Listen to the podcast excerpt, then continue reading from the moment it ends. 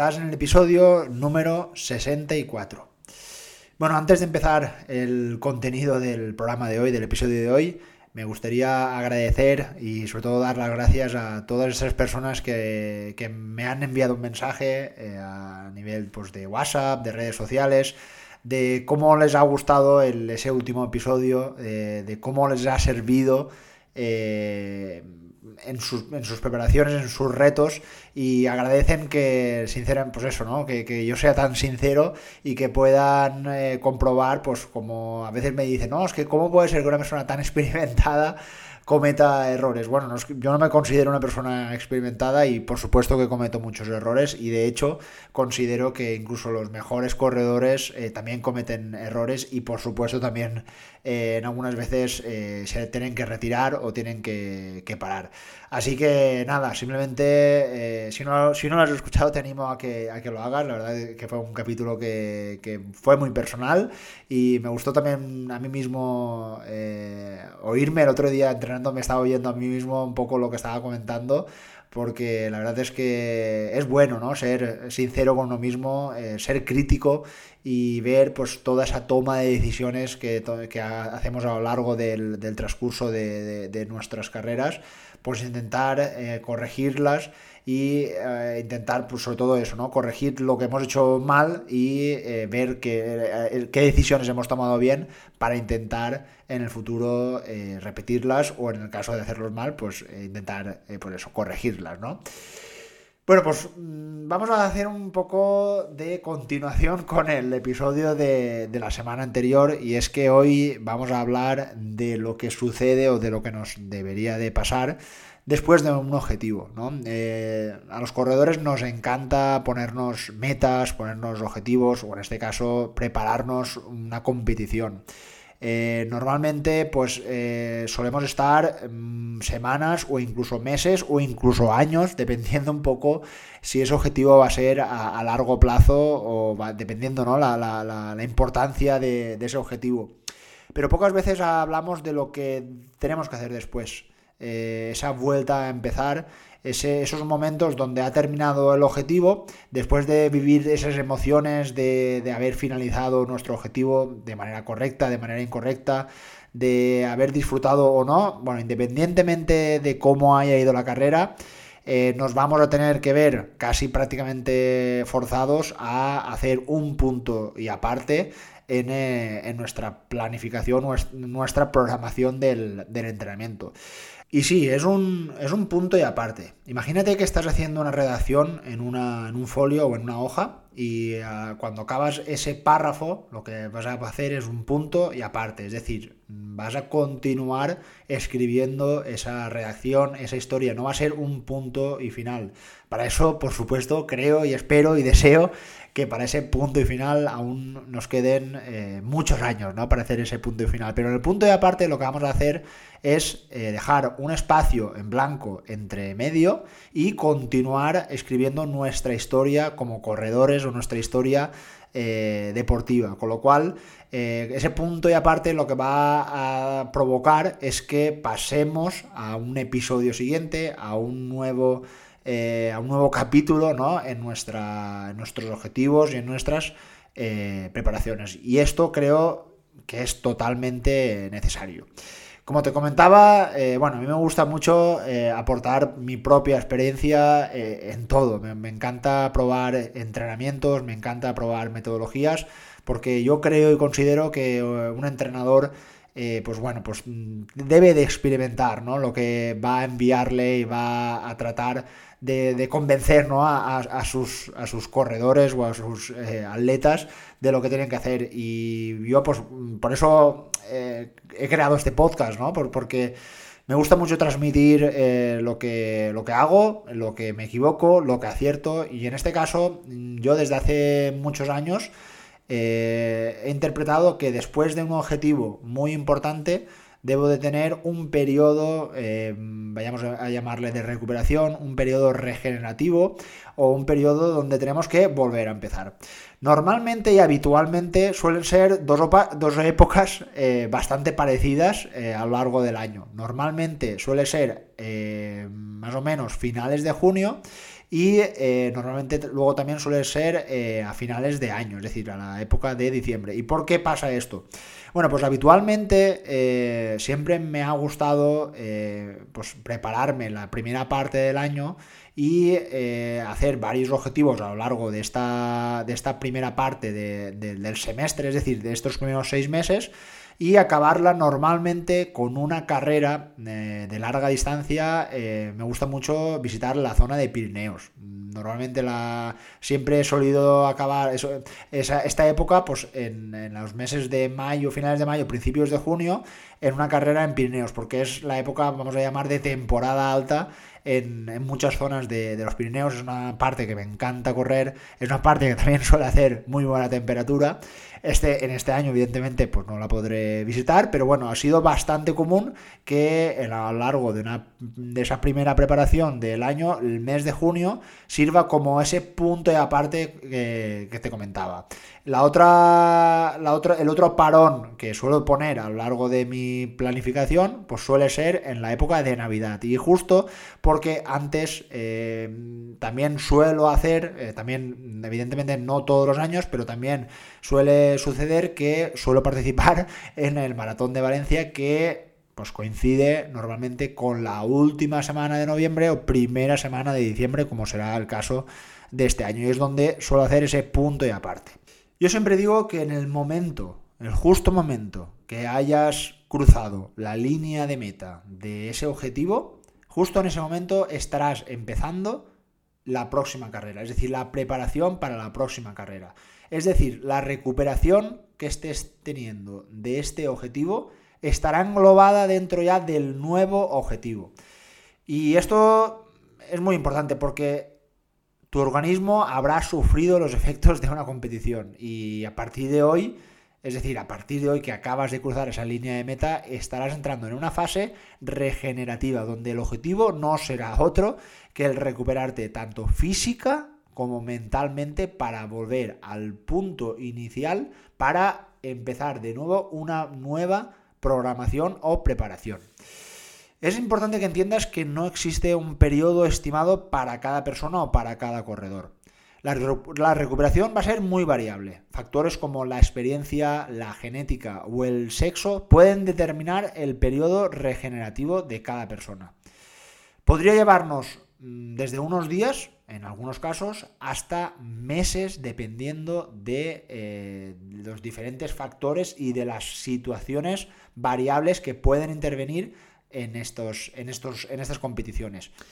Por eso es muy importante que entiendas que no hay un periodo fijo, es decir, después de correr un maratón de asfalto tienes que descansar un mes. Después de correr un ultra tienes que descansar cinco semanas. No, esto es falso, porque, repito, los factores que van a determinar el tiempo de recuperación van a ser totalmente individuales. Incluso puede que tu entrenador o puede que tú mismo digas, mira, pues me voy a poner de plazo dos semanas después de haber terminado mi objetivo, que por ejemplo puede ser un medio maratón. Voy a descansar dos semanas. A lo largo de estas dos semanas, eh, cuando finalice este periodo, notas como que aún estás un poco cansado, como que tu mente aún no está preparada para afrontar un nuevo periodo de, preparación ante un nuevo objetivo, bueno, tu cuerpo, tu organismo te va a dar señales eh, para empezar a, preparar ya o dar el siguiente paso.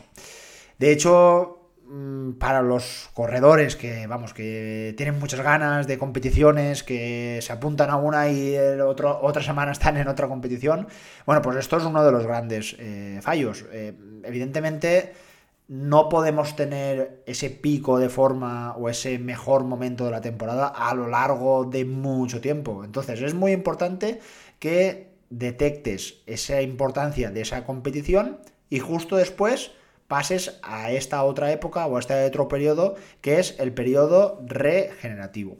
Así que la primera opción la primera opción, después de un gran objetivo, de donde lo hemos dado todo, después de ese objetivo importante, la primera opción siempre va a ser el descanso total. Es decir, no hacer prácticamente nada. El shopping, el dormir o como le quieras llamar.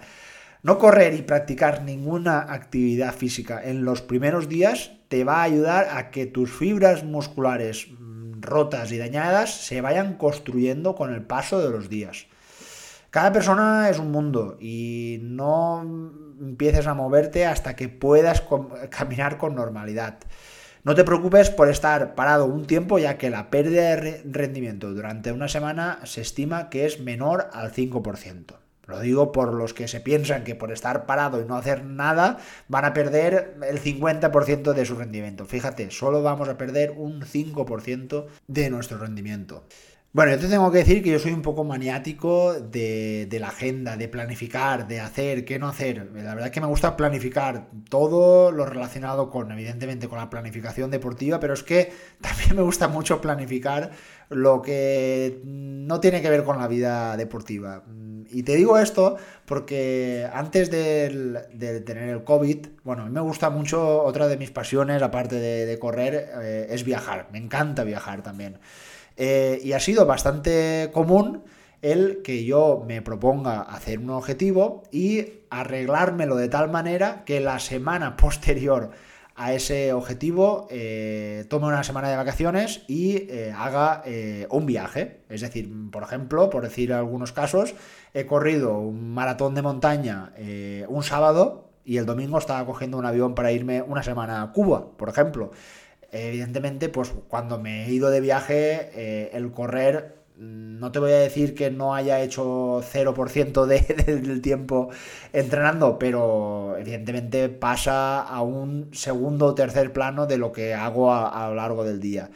Eh, te aseguro que me viene muy bien. Eh, incluso he llegado a ir a viajes con agujetas, con cansancio, pero nada, solo con la emoción del viaje. La verdad que esas agujetas pasaban un poco a, segundo plano. Eh, a mí me, viene muy bien porque es una manera de desconectar brutal de lo que hago día a día, de esa rutina, de esos hábitos que, genero por el entrenamiento, de intentar ser lo más disciplinado posible. Y la verdad es que me, iba muy bien. Ahora, pues evidentemente con el tema del, COVID, lo de viajar está más complicado y bueno, también pues lo de ser eh, padre, pues también es, un poco más, más complicado el irse una semana de, de, viaje al Caribe. Pues ahora mismo está un poco más, más complicado. Pero con esto lo que quiero decirte es que el desconectar física, pero también mentalmente, creo que también es muy necesario. Y con esto me refiero a esa semana posterior a, ese objetivo. Eh, creo y yo recomiendo siempre a mis corredores que yo siempre les envío una especie de una rutina, evidentemente, de, lo que pueden hacer para que tengan ellos una, guía, pero les doy mucha libertad. Les doy mucha libertad de que hagan lo que les apetezca. Eh, en algunos casos, algunos me dicen, mira, he acabado mm, súper fatigado y necesito pasar tiempo con mi familia. Me parece genial. Mira, que necesito pasar más tiempo con mis amigos y hemos, eh, vamos a hacer una excursión y nos vamos a pasar el fin de semana en tal lado. Me parece genial. Todo lo que tenga que ver con mm, despegarte un poquito de esos hábitos, de esa, de esa planificación tan, tan severa ¿no? que has tenido en las semanas previas, eh, lo que va a provocar es que cuando vuelvas otra vez a generar esa rutina, eh, probablemente lo vayas a hacer con más ganas, con más ilusión, con más motivación también probablemente. También pienso que puede ser un buen momento para hacer una pequeña reflexión. Eh, evidentemente esto es algo, una opinión también un poco personal, pero hemos de entender también el sacrificio que hacen eh, las personas que están a nuestro alrededor. Estoy hablando sobre todo de nuestra familia, ¿no? que nos tiene que aguantar y soportar eh, todos esos entrenamientos a horas un poco raras, esos cambios de humor que tenemos en esos días que los entrenamientos no acaban de salir y yo también creo que la semana posterior, o las semanas, o los meses posteriores, ¿no? por decirlo así, después de, un objetivo, creo que ellos también se merecen el que pases un tiempo eh, con ellos y dedicarle ese tiempo a, pasar mm, pues más tiempo ¿no? con tu familia. Eh, que puede ser también de manera activa, que, que puedes aprovechar también de decir, mira, pues no he podido ir durante cuatro meses a dar un paseo por la montaña con mi familia porque es que estaba tan concentrado en tener que entrenar que no podía salir con mis hijos o con mi mujer o con mis amigos a dar un paseo por la montaña y creo que ahora es el momento. Pues sí, aprovecha ahora porque creo que es el momento perfecto para, eh, pues eso, como decía, pasar tiempo con los tuyos, que creo que también se lo, se lo merecen y creo que a ti también te va a venir bien para que entiendas también que el ejercicio no es todo disciplina y no es todo orden y no todo son pulsaciones y vatios, sino que también el ejercicio forma parte de disfrutar, de pasar eh, tiempo eh, con los nuestros y hacer algo también pues, eh, beneficioso para nosotros y para, y para ellos. Otra forma de recuperarnos de manera también muy, muy válida es la llamada recuperación activa.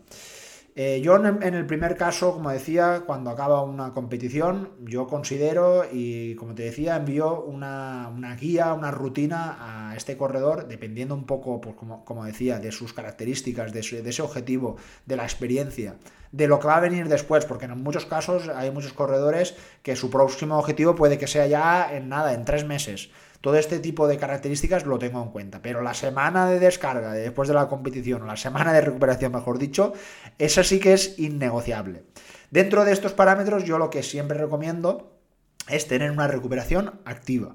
Es decir, intentar recuperar de manera que nos podamos, de manera activa, ¿no? De manera que, moviéndonos podamos acelerar esa, esa recuperación.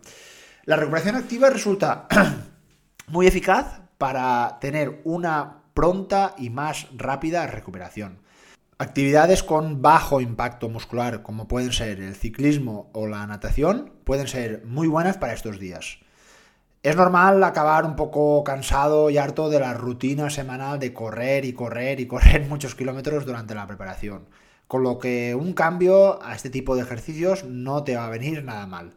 Te va a ayudar también a desconectar de la rutina establecida en los meses anteriores. Además, obtendrás beneficios en tu organismo. Con una baja intensidad se estimulará la circulación sanguínea y esto provocará que tus músculos se oxigenen y eliminen los posibles productos tóxicos que puedan haber en tu sangre.